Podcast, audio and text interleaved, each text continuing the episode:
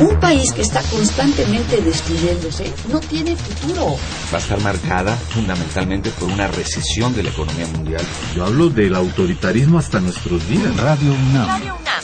Y la Facultad de Ciencias Políticas y Sociales presentan Tiempo de análisis. Me parece que tienen que darnos ya respuestas concretas. No se puede echar a andar la reforma electoral tal y como está planteada. Tenemos que seguir luchando por defender la libertad de expresión. Un espacio radiofónico donde con tu voz construyes el debate. Tiempo de análisis. Tiempo de análisis.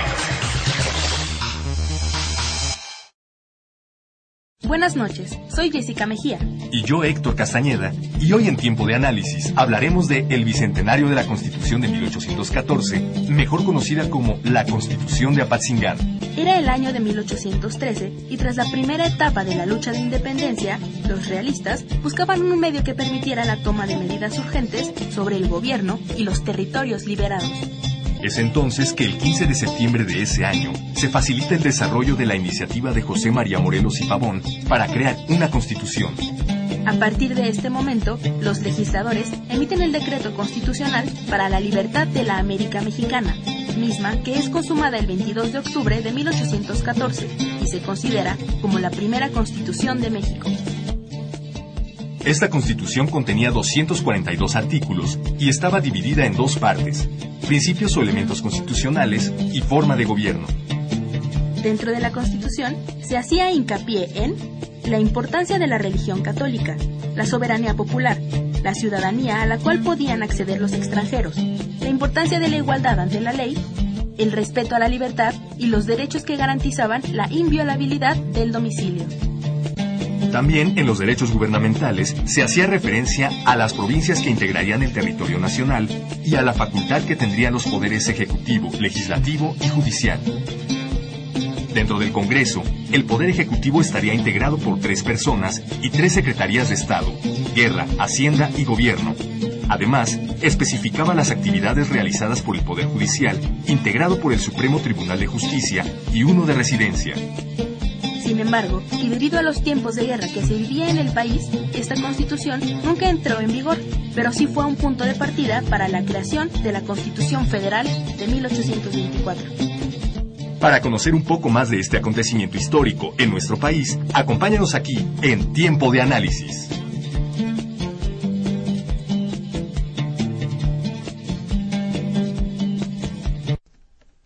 Hola, ¿cómo les va? Muy buena noche, amigos y amigas Radio Escuchas. Gracias por sintonizarnos en una emisión más de tiempo de análisis. Son las ocho de la noche con nueve minutos y con mucho gusto los saluda Alonso García. Estamos transmitiendo completamente en vivo a través del 860 de AM.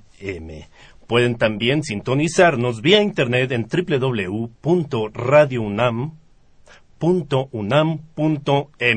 Estamos listos para recibir sus llamadas, sugerencias, comentarios, toda aportación que quieran hacer llegar esta noche en tiempo de análisis al 55 36 89 89. Repito, 55 36 89 89.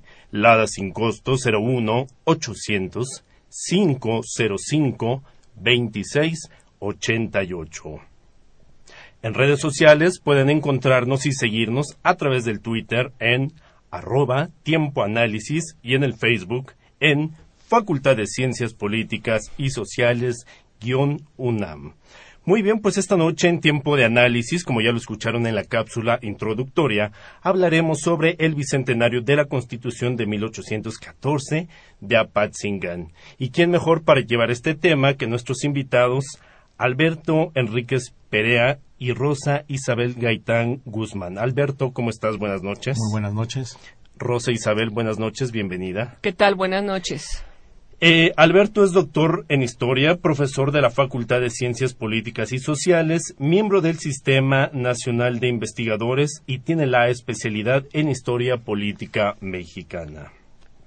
Rosa María Isabel Gaitán, ella es profesora en Relaciones Internacionales en la Facultad de Ciencias Políticas y Sociales y tiene la especialidad en Política Exterior. Bienvenidos. ¿Qué tal? Muchas gracias. Muy bien, amigos Radio Escuchas, pues quiero platicarles un poquito. Tengo en mis manos un libro titulado Historia Política Mexicana, textos recuperados del siglo XIX. Y bueno, pues es, está hecho a cargo de uno de nuestros invitados, del doctor Alberto Enríquez. Él nos presenta una compilación y presentación justamente de la historia política mexicana. Son, bueno, una cantidad de capítulos donde nos habla desde el elogio histórico del general don José María Morelos y Pavón, el sumario de Derecho Popular dedicado a las Naciones de América, discursos sobre la libertad, en fin, una compilación, bueno, bastante amplia. Pero me llama la atención, ¿por qué comenzar, eh, profesor, por esta parte del elogio histórico al general José María Morelos y Pavón? ¿Por qué abrir el libro con este hecho? Bueno, en primer lugar, eh, el autor, que es Carlos María de Bustamante, es uno de los personajes eh, de la historia mexicana muy importante, eh, no solamente por la labor que va a realizar con los insurgentes, sino también porque él, de alguna manera, como testigo, va haciendo sus propias historias.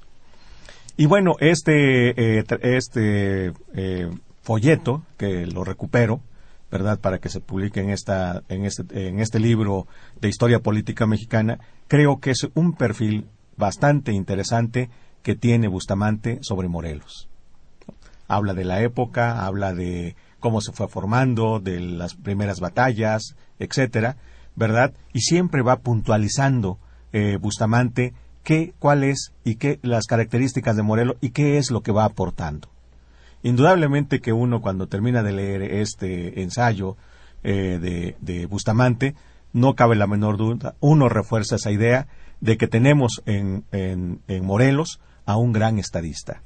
Un hombre que eh, siempre se preocupó, en primer lugar, por seguir la lucha de la independencia, pero también por dar un orden jurídico, por establecer un orden jurídico y tener un orden jurídico que nos este, eh, llamara a ser verdaderamente independientes.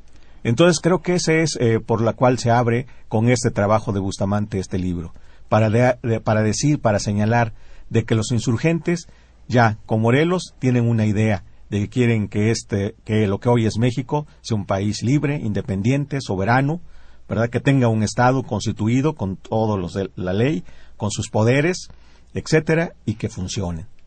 Y además sí quisiera señalar una cosa. Si entra en vigor, a lo mejor no en vigor en los términos que hoy estamos acostumbrados, que se hace una declaratoria, etcétera, pero por ejemplo con respecto al soberano Tribunal de Justicia, eh, funciona. Eh, y, funciona también que en varias partes de lo que hoy es México se crearon tribunales. Entonces, la carta no nada más eh, del, del 14, de la que hablaremos más adelante, no solamente es una, una utopía o nada más un esfuerzo de los insurgentes, sino es hacer realidad justamente esta propuesta que tienen ellos de crear un México independiente justamente, y no nada más eh, tenían una idea, sino que se convirtió, eh, tocando el tema de Morelos, se convirtió en un aliciente para todo el grupo de personas, porque lo dice aquí el libro, poco a poco se le fueron uniendo en las distintas batallas que se iban encabezando, ¿cierto? Sí. Ahora, no fue fácil. No, para o sea, eh, dentro del grupo de insurgentes también había sus diferencias. Eh, en esta época que estamos hablando, por ejemplo, había gente que todavía pensaba en la cual eh, México podría tener, o lo que va a ser México, un, eh, lazos con, con, con, España, ¿verdad? se pensaba en que todavía era posible tener algún tipo de acuerdos. Sin embargo, Morelos es el que empieza a insistir. Dicen, no, no, no, no, no. Ya es tiempo justamente de que esta América mexicana sea, independiente. Inclusive por eso a veces el concepto de americano es un concepto que se empieza a acuñar y se empieza a hacer, digamos, eh, popular, porque se quiere diferenciar de los europeos. Entonces nosotros queremos eh, un México americano, una América mexicana, como símbolo de identidad de que en efecto pensamos y queremos un Estado. Justamente. Gracias, Rosa Isabel. Hay que, recordar que esta, este decreto constitucional, eh, eh, pues eh, se va a conformar en un momento en el que hay luchas insurgentes en diferentes lugares, ¿no? No es que haya un nombramiento muy muy eh, en, en, tiempos de paz, ¿no? Que se nombre un, un Congreso constituyente para discutir cómo va a ser el, el nuevo país. Este decreto se va a construir, se va a negociar, se va a conformar justamente cuando la guerra por la independencia está realizándose, ¿no? Entonces, esta es otra característica también muy importante que hay que considerar. ¿Por qué Zitácuaro, Chilpancingo y Apatzingán fueron como puntos claves de por, todo Por esto? eso que dice usted, porque fueron puntos claves en el sentido de cómo, y lo que decía la maestra Rosa Isabel, empieza, este, ¿cómo se llama?, el, el desarrollo de este programa que va a, a que vamos a tenerlo ya eh, visto en octubre de 1814, ¿no?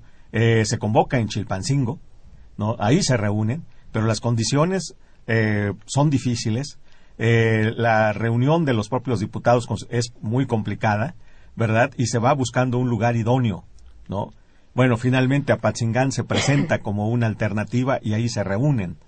Entonces, e, es eh, también eso es una parte de lo que decía muy bien la maestra Rosa Isabel, importante porque está en, en plena lucha, ¿no? No se le olvide que los realistas, el lado de las fuerzas realistas, continúan acosando, acosando. Hay batallas importantes, algunas las pierde incluso Morelos, ¿no? Las va a perder más adelante Morelos.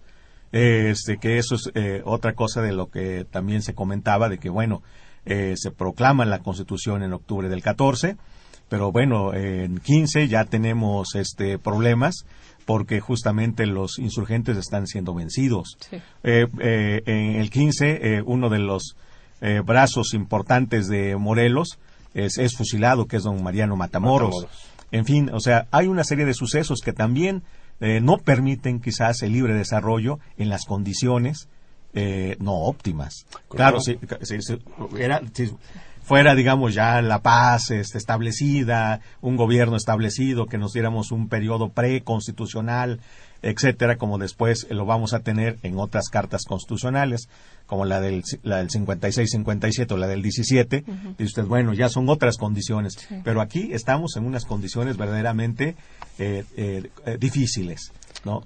Incluso ah. en la firma del, del decreto, ¿no? Se hace una nota aclaratoria diciendo que Sabino Crespo, entre otros, no están, aunque contribuyeron grandemente a la negociación o a la discusión del propio decreto, por cuestiones o de salud o de estar este, en campaña en otros lugares, no habían estampado la firma en, el documento final, ¿no? Eso habla de las condiciones tan, tan difíciles de guerra civil que México vivía cuando esto se, se decreta, ¿no? Claro. Continuando y enfocándonos primero con, con Morelos, vamos a pasar a, a, más temas. ¿Cómo o por qué lo, lo definirían ustedes? El por qué es tan importante. Brevemente, sí. ¿Cuál es la suma importancia? ¿Por qué es importante Morelos? Bueno, mire, puede ser uno. Indudablemente fue un gran estratega militar. Eh, segundo, fue un hombre con una intuición política impresionante. Tercero, un grado de, hero, eh, de heroísmo eh, como nadie lo ha tenido. Una oportunidad de ver el hecho histórico que si no lo hacía y lo llevaba a cabo se podría perder. Y quizás lo fundamental es que pensaba en lo que le decía a usted, se necesita un orden jurídico. ¿sí? en la cual eh, se pueda vivir en paz y los mexicanos eh, logren finalmente tener un ámbito en donde puedan vivir libremente, sobre todo. No se le olvide a usted que, como se llama, éramos colonia. Sí, ¿no? Este, no había ciudadanía. ¿sí? Este, eh, entonces, esas proclamas libertarias, esa lucha de decir, ¿cómo se llama? Somos libres e independientes, tienen un alto significado. Y por eso eh, se van metiendo ahí conceptos que van siendo cada día más caros, como el de la soberanía, ¿no? Este, y va co eh, cobrando conciencia. Y yo creo que eh, dentro de esto, indudablemente que uno de los grandes desarrollos que hay en esta época es la libertad de pensamiento. No, y se le debe muchísimo a Morelos, justamente leyendo este primer capítulo del libro, hay una serie de, de acciones, de momentos que, que va describiendo Carlos María de Bustamante, pues que lamentablemente no se mencionan en los libros de texto, en la, pues en la historia de México, que estamos acostumbrados, la cual nos enseñan desde la primaria, muchas cosas que no se mencionan y, y, por ejemplo, si nos ponemos a revisar lo que aquí describe, a lo mejor con un libro de texto, vemos que justamente, como lo dices, es un gran héroe a quien se le debe muchísimo. Y un visionario, ¿no? También un visionario, aparte de las cualidades que ha mencionado el doctor. Creo que hay que destacar este, este último punto que él señala, ¿no? Con sus sentimientos de la nación, que es un documento el importantísimo, documento que mandó. ¿no? Eh, para la historia política de México, para el quehacer político de México, y esta visión de darle cuerpo a este decreto constitucional promulgado en Apatzingán, ¿no? Porque son, eh, al revisarlo, nos podemos dar cuenta que son las bases que van a darle cuerpo al, sistema jurídico mexicano hasta nuestros días, ¿no? Es como la, la gran semilla de ideas constitucionales de, en cuanto al cuerpo jurídico que va a regir la vida social y política y yo diría económica de nuestro país, ¿no? En, en su origen, en esta primera guerra de independencia, en esta primera etapa. Y, y, finalmente creo que con eso demostramos, ¿no? O se demuestra que el tener documentos escritos hace la gran diferencia, ¿no? ¿Cuál era el pensamiento de Hidalgo? ¿no? Lo de Morelos lo podemos saber porque hay documentos donde él expresa sus ideas, negocia, eh, hace planteamientos importantísimos. Justamente esta condición colonial de México eh, va a plantear la necesidad a, los insurgentes, a, los pensadores de esta época, de hablar del derecho de los pueblos a darse el gobierno que requisieran, ¿no? a darse el gobierno que mejor convenga a sus intereses. Eh, el planteamiento inicial del decreto constitucional del que hablamos eh, plantea la necesidad de que México recupere esta facultad, ¿no? de ejercer plenamente su soberanía, su derecho como pueblo a gobernarse y además eh, esto no en términos etéreos, ¿no? sino en, en una cosa muy concreta, lograr la felicidad, dicen, de sus ciudadanos, ¿no? Y, y, aquí podemos ver cómo un el sistema jurídico que se está planteando tiene un objetivo, ¿no? Eh, una justificación, una legitimación, que es el bienestar del pueblo. Y esto era absolutamente revolucionario en su momento. Así es. Vamos a continuar con más en este momento. Son las 8 de la noche con 24 minutos. Momento de escuchar la cápsula especial.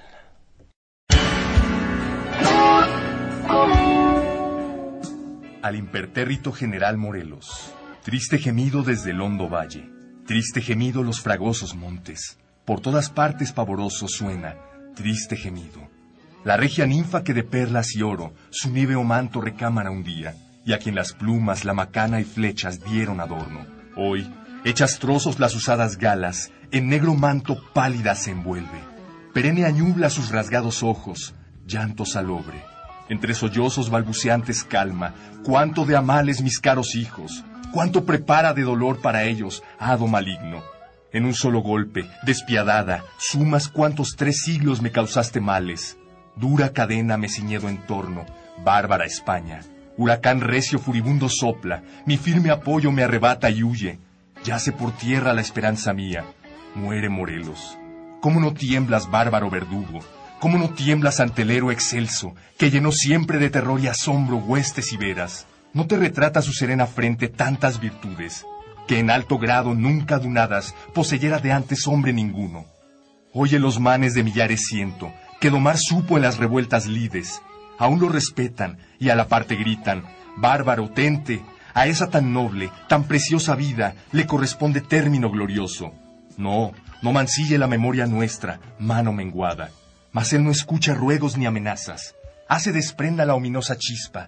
La muerte, al brillo de azufrosa llama, rápida vuela. Yace sin alma la apreciada gloria de la oprimida mexicana gente. A ella es el duelo, y el ibero crudo, duerme tranquilo. Ay de las huestes que a victoria siempre llevó certero el inmortal caudillo. Ay del anciano, de la triste viuda. Ay de mis hijos, por siempre oculta, pavorosa huesa, laureles, ahora secos y marchitos, con que su frente coronó gloriosa Marte el indiano. Cuautla, Acapulco, Petatán, Oaxaca, otros mil teatros de su heroico aliento. Él os dio fama, pero sois ágora, triste memoria. Voz ronca vaga por la inmensa tierra, y murió, dice, feneció Morelos, y con él quiere sepultarse luego todo el imperio. Murió por nuevo y áspero sendero, mi suspirada libertad buscando. Murió y me deja en bárbara cadena, triste, gimiendo, porque indignado me arrebata el cielo la cara prenda de mayor valía. ¿Será que quiera que por siempre arrastre grillos pesados? Ah, nunca, nunca. Las cenizas frías de ese héroe grande inspirarán aliento ya, ya se acerca un vengador. España, suelta la presa. Y tú, Morelos, desde el alto Olimpo, do de los dioses, compañero habitas. Procura tenga mi dolor consuelo. Cuida tu patria. Carlos María de Bustamante.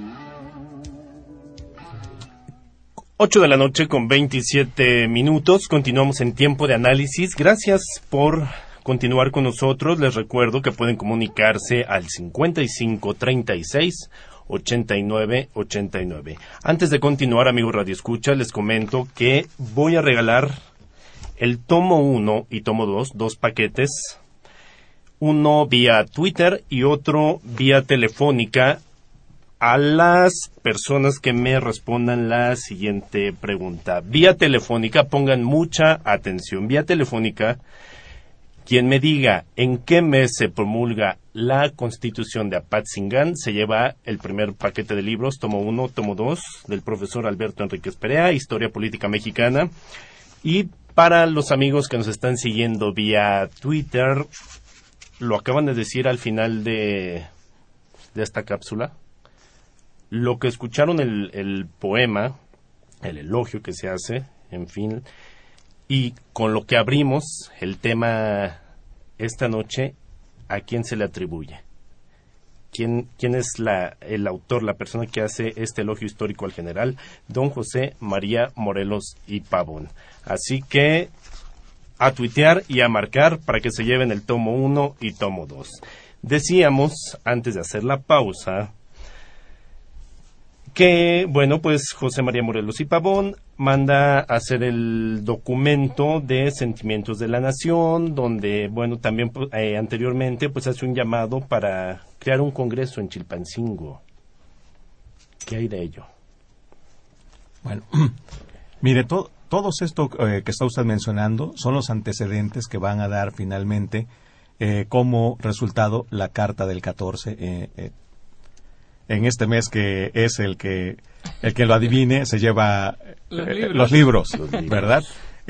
entonces, bueno, es un proceso, ¿no? Que arranca en, en septiembre, bueno, arranca desde antes, por supuesto. Fíjese, por eso le decía a usted que eh, esta persona de la que estamos hablando eh, es tan importante que justamente en la ciudad de Oaxaca, poco después de que la toma Morelos y empiezan ahí a, hacer vida eh, insurgente, nombrando autoridades, incluso ahí se, se funda un periódico insurgente, ¿verdad? Ya se piensa en la necesidad de que se tenga una carta constitucional y este personaje oaxaqueño, este oaxaqueño eh, de, de eh, culto e inteligente, es el que le va a decir a Morelos que ya es tiempo, ¿no? De que se empiece a, ver qué cosas se, se, va a hacer, pero que ya hay que hacerlo. Y Morelos dice, sí, está bien, vamos a empezar, ¿verdad? Entonces, ese es un proceso, ¿no? Que va caminando en, en todo el 13 y en 14 culmina.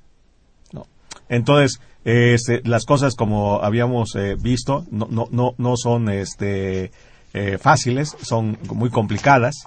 Eh, dentro de los insurgentes también hay ideas opuestas a veces, ¿verdad?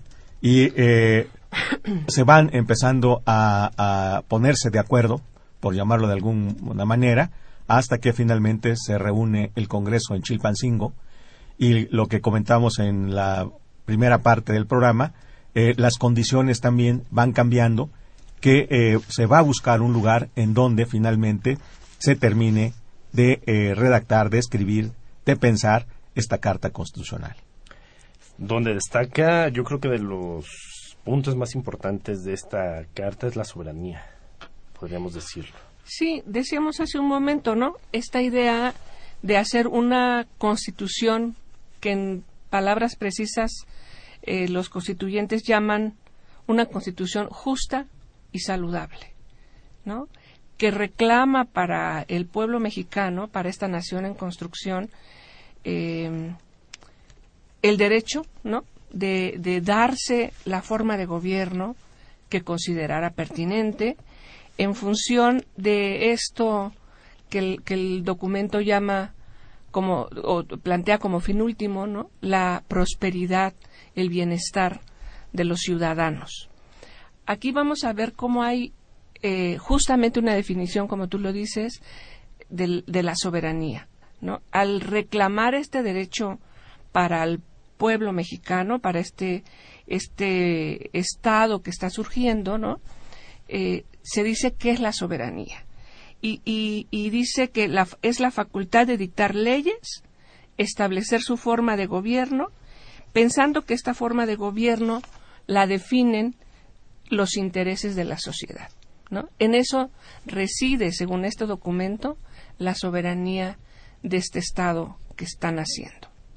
Y efectivamente, es un asunto fundamental. También se dice que esa soberanía es imprescriptible, es decir, no acaba nunca, ¿no? Eh, es inajenable, nadie se la puede eh, menoscabar, quitar, eh, sustraer, y también es indivisible, ¿no? Es, es, es una sola cosa. Entonces, efectivamente es un documento como, como que, que, plantea este asunto y también habla de lo que ahora conocemos como el derecho de autodeterminación de los pueblos. Este, este, este asunto de darse, el, de tener el derecho, las sociedades, de darse el gobierno que les convenga, ¿no? En función del interés de la sociedad. Justamente, ¿y qué pasa con la política exterior de este documento? Yo creo que los, los elementos que hemos citado aquí, ¿no? Este, que como señalábamos hace un momento son eh, son son los elementos esenciales de, de, la carta no tienen que ver con eh, el derecho de los pueblos a su libertad no a no a no depender de una metrópoli que era el caso antes de la guerra de independencia no todos estos tres siglos de condición colonial eh, el derecho a darse eh, el gobierno que les eh, conviniera. El trato a extranjeros era un tema que ya está presente aquí, ¿no? El tema también de, de que la ley puede no gustarle a alguien, puede no convenirle a un individuo, pero siempre tendrá eh, como justificación la vigencia de esa ley que alguien puede no convenirle el bien común, el bien social, que va a ser un tema que todavía hoy es vigente en los temas políticos del Estado mexicano y en los temas de política exterior. Me parece que los temas centrales de la política exterior de México, en este caso, eh, están ya planteados aquí en este documento, sobre todo en la primera parte del documento eh, del decreto constitucional. ¿no? Y siguen siendo, creo, los temas vigentes. ¿no? El, los, los, temas del siglo XXI en materia de política exterior con las consideraciones particulares de cada, de cada caso están, so, siguen siendo los mismos que los insurgentes veían. ¿no? Puede haber eh, alguna objeción al respecto de la vigencia del tema de la soberanía, por ejemplo. ¿no? Eh, se dice en un sistema globalizado, interconectado, el tema de la soberanía es un tema pasado de moda. ¿no? He escuchado esta posición. Y siendo un, un, tema primordial en este decreto constitucional, yo creo que sigue siendo vigente el, el, el tema de la, de, de la soberanía del Estado, ¿no? Frente a otras soberanías. Y yo me preguntaría si, si le preguntáramos a, a Estados Unidos, por ejemplo, al gobierno norteamericano, si estaría de acuerdo en que su soberanía es un tema pasado de moda, no nos iba a contestar que sí. Claro. ¿No? Entonces, en este sentido, yo creo que el tema de la soberanía, planteado desde este decreto constitucional, es un tema vigente, igual que otros, ¿no? Porque si nos vamos a los temas, por ejemplo, a los principios rectores de la política exterior mexicana, planteados en el artículo 89, pues hay algunos temas novedosos como el de los derechos humanos, por ejemplo, la cooperación para el desarrollo, pero los temas nodales de la existencia de un Estado soberano están planteados en el decreto constitucional también. Es decir, creo que la visión que plantea este documento en términos de política exterior eh, son absolutamente vigentes. Profesor.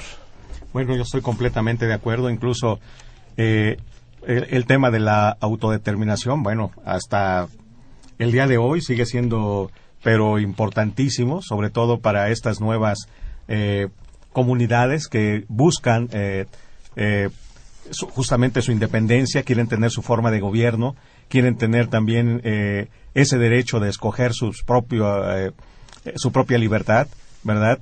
Y creo que es un tema indudablemente importante y además yo creo que fascinante en, en, la política exterior.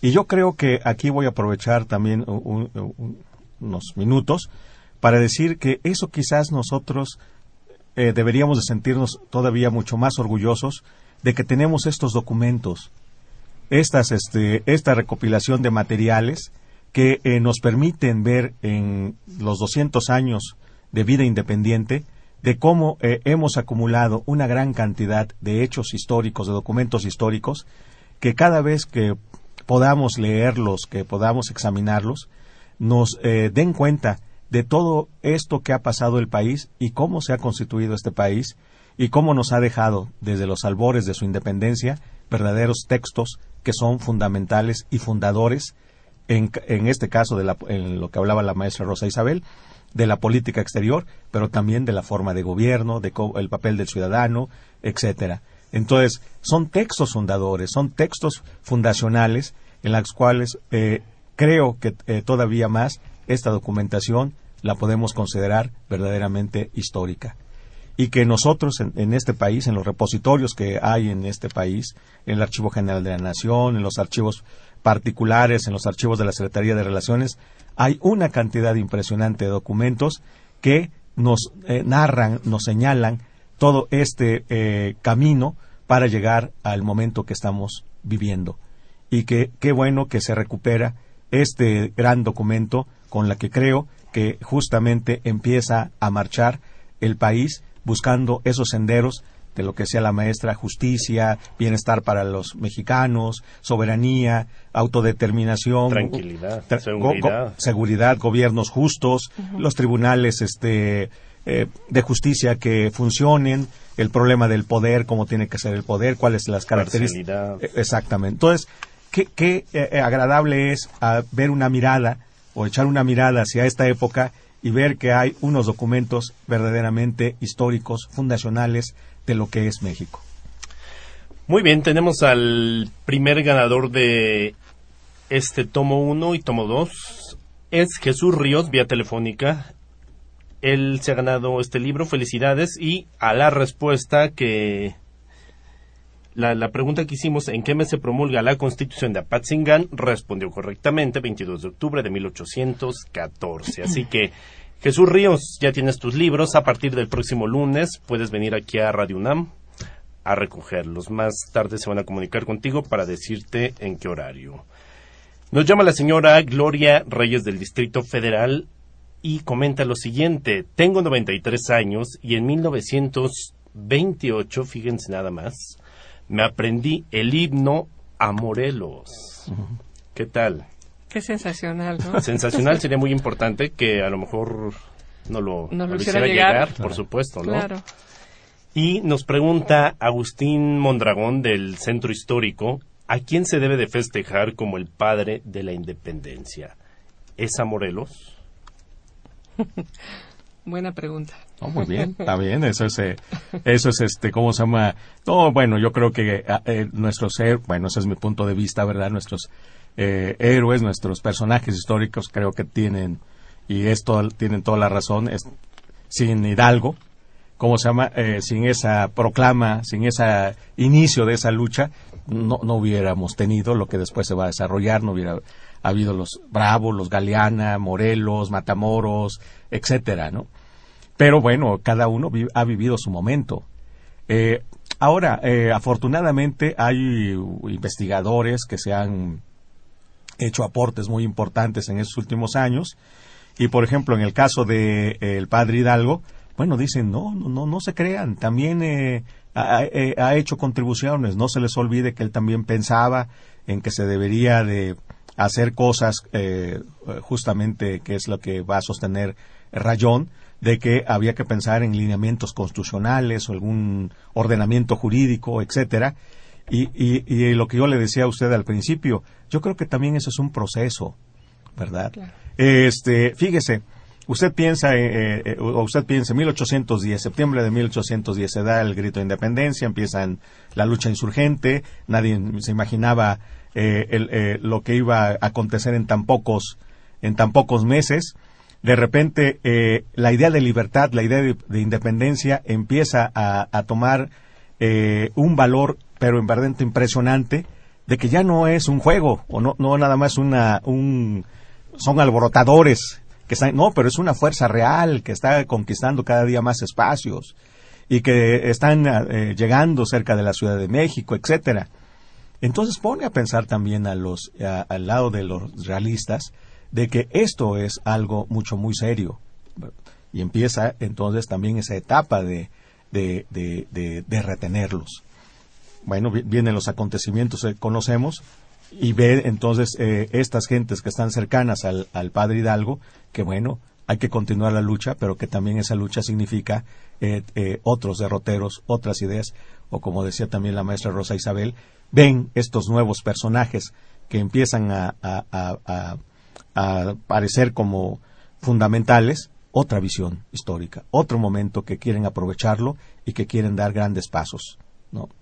Entonces, este, hay en este, en esta, en este camino, pues indudablemente yo creo que sí, el padre Hidalgo es el padre de la independencia, pero no podemos también negar de que Morelos es el que da un paso significativo, eh, importante, muy como, importante. Eh, muy, y, y, controvertido, como después vamos a verlo, como en el caso de Iturbide en 1821, ¿no? Cuando claro. la, eh, cuando, bueno, que es otro momento, y este, y dicen, bueno, ¿cuál es el papel que juega ahí Iturbide? muchos no lo, no lo recuperan, eh, en fin. Este, pero también eso es parte de nuestra historia, esa parte de las controversias, de las disputas, de las, de las diferentes este, interpretaciones que hay de la realidad y cómo en la medida de estas luchas se van imponiendo estas ideas y en las cuales, por fortuna, en este momento del que estamos hablando, las que se van imponiendo son las de Morelos y no las de otros insurgentes que al querían otro camino. Al final, cada, cada personaje que participa en este proceso de, de, de la lucha por la independencia, pues tiene un papel, ¿no?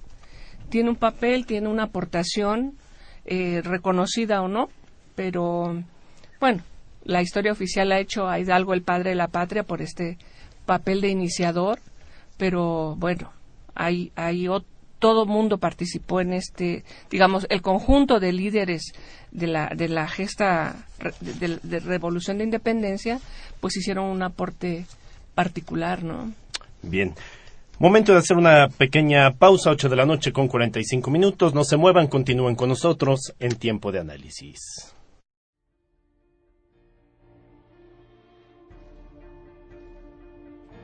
Tempestad y calma en honor de Morelos. Imaginad una espada en medio de un jardín. Eso es Morelos. Imaginad una pedrada sobre la alfombra de una triste fiesta. Eso es Morelos. Imaginad una llamarada en almacén logrado por avaricia y robo. Eso es Morelos. Ya tengo las imágenes, pero no las palabras. pero hay aceros, y piedras y llamas, porque nada hay más hondamente hermoso para el humano oído que la palabra. Si las palabras vinieran para decir Morelos, vendrían ocultas en esos nubarrones de piedra que a unos cuantos kilómetros nos miran. La tempestad de rocas de Tepoztlán, vecina el huracán de piedra de Tepoztlán que avanza, esas gargantas que vociferan árboles, esos peldaños a pájaros y lluvias, cuando pasa la noche de resonantes piedras y el sol sacude el sueño de la luz, allá arriba. Aún hay aceros y piedras y llamas. Esta es la hora de las palabras terriblemente cristianas, las que hieren, las que arden, las que aplastan. Ah, si yo pudiera arrojar mi corazón y provocar una grieta en la montaña, hablar en piedra y escribir en llamas. La espada silenciosa que abrió el cerrado pecho, ni un corazón que surja, todo estaba desierto. La zumbadora piedra que el cuerpo ha derrumbado era solo una cáscara y polvo dentro de ella. El siempre alegre fuego que a la ciudad ardió halló solo papeles y el humo. No duró. Estas son las palabras terriblemente buenas, palabras vivas, hechas de llamas sobre las piedras. Grité Morelos hace 15 años desde las rocas de Tepoztlán, olor a Cuautla, y entre palmeras hechas laureles salté al abismo del heroísmo. Grité Morelos y vi la tierra abajo desde el verde al azul, y unas botas sin ruido lo estremecieron todo, y sudaba una frente su pañuelo de luz. Grité, Morelos, hace quince años en Acapulco, y clamoroso mar me atropelló. Una raya de verde movida en cuatro azules, espiral rumor blanco dentro de ella enrolló. Y un trueno hizo caer el roble de los vientos, y oí en mí mismo, cuando mi pecho gritó, Morelos, y aún alto en mis arterias, fue mi sangre a parar, bajar del monte, querer el mar, vivir con pocas palabras, pero en cada palabra tener una tempestad. Ah, si yo pudiera haberlas dicho, acero, piedra, llama, gritar Morelos y sentir la flama, gritar Morelos y lanzar la piedra, gritar Morelos y escalofriar la espada. Tú fuiste una espada de Cristo que alguna vez, tal vez, tocó el demonio Gloria a ti por la tierra repartida. Perdona tu crueldad de mármol negro. Gloria a ti porque hablaste tu voz diciendo América. Perdona tu flaqueza en el martirio. Gloria a ti al igualar indios, negros y blancos. Gloria a ti, mexicano y hombre continental. Gloria a ti que empobreciste a los ricos y te hiciste comer de los humildes. Procurador de Cristo en Magnificat. Gritar Morelos es escuchar la gloria y sentir el perdón. Carlos Pellicer.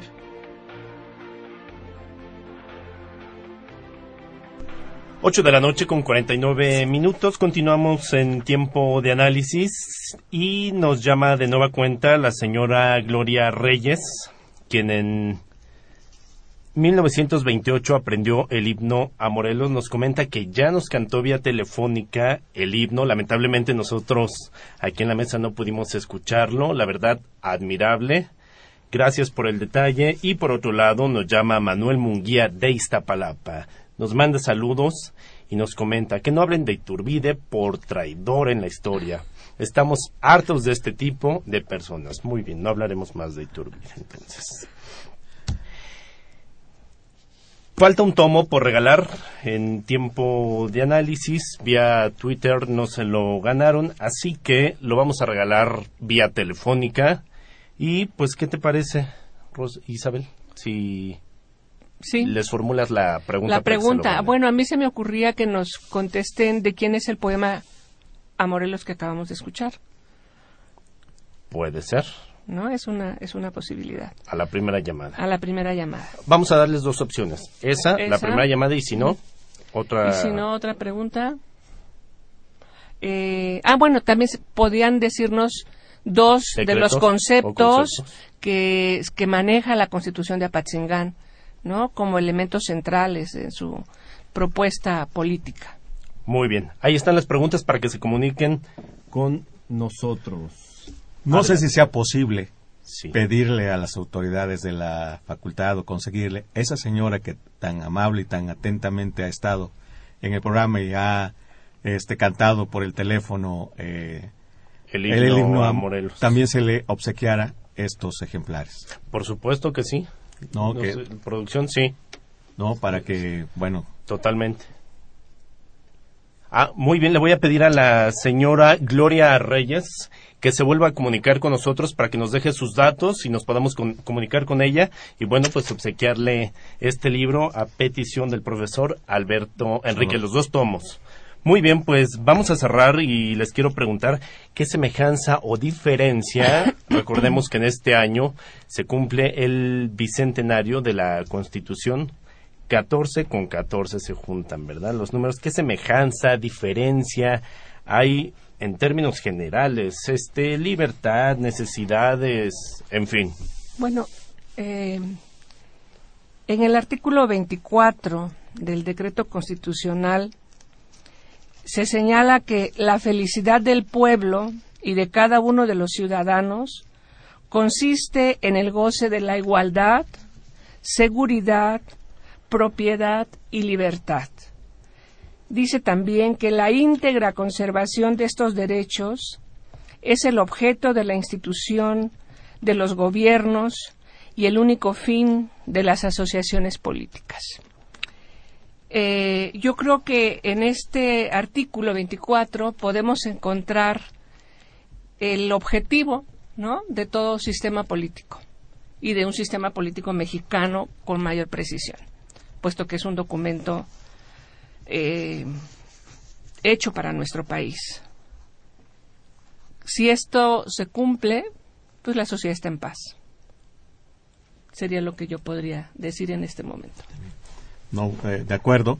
Eh, yo creo que eh, justamente esta es una oportunidad para reflexionar y ver con todas las diferencias que haya de dos siglos, pero que anima eh, lo que ha, dicho la maestra de que, hombre, yo creo que no hay ningún mexicano que no quiera paz, justicia, trabajo, el respeto a la soberanía de México, eh, eh, libertades, no una prensa verdaderamente eh, libre e independiente, eh, órganos de información libres e independientes, eh, libertades de tránsito, libertades que no estén dañadas por otros intereses, etcétera, y que creo que el mejor homenaje a estos hombres que hicieron posible este esta primera carta es justamente llevar hasta sus últimas consecuencias estos grandes ideales y sobre todo, que es lo que hoy creo que reclama y pide la sociedad mexicana,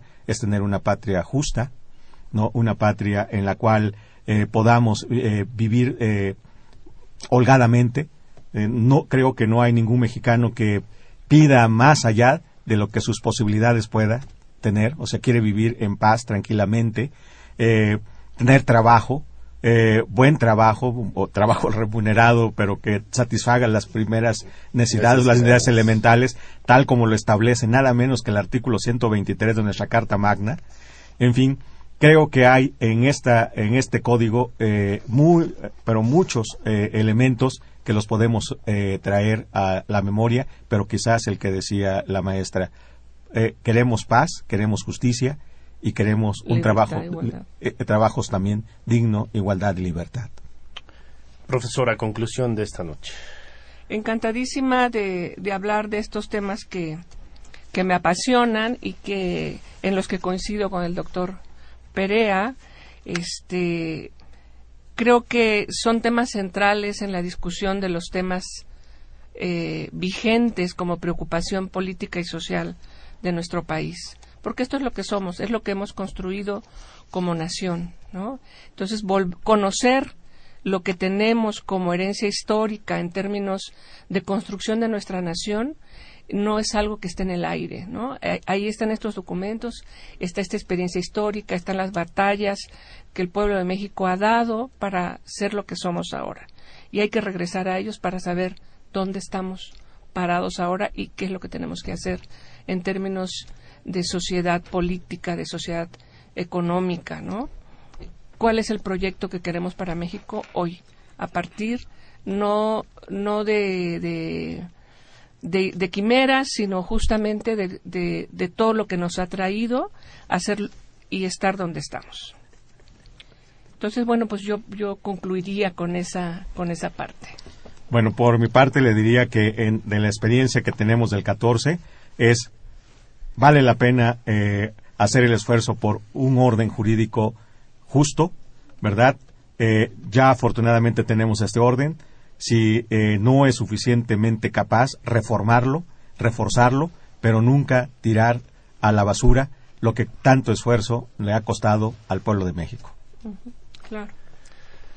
Muy bien, nos pregunta, antes de que se nos termine el tiempo, José María Matías, bueno, Reyes es nuestro ganador y nos pregunta si en San Cristóbal Ecatepec, quiero pensar que es pregunta, es donde fue fusilado, es, o aclaración, eh, José María Morelos, en efecto.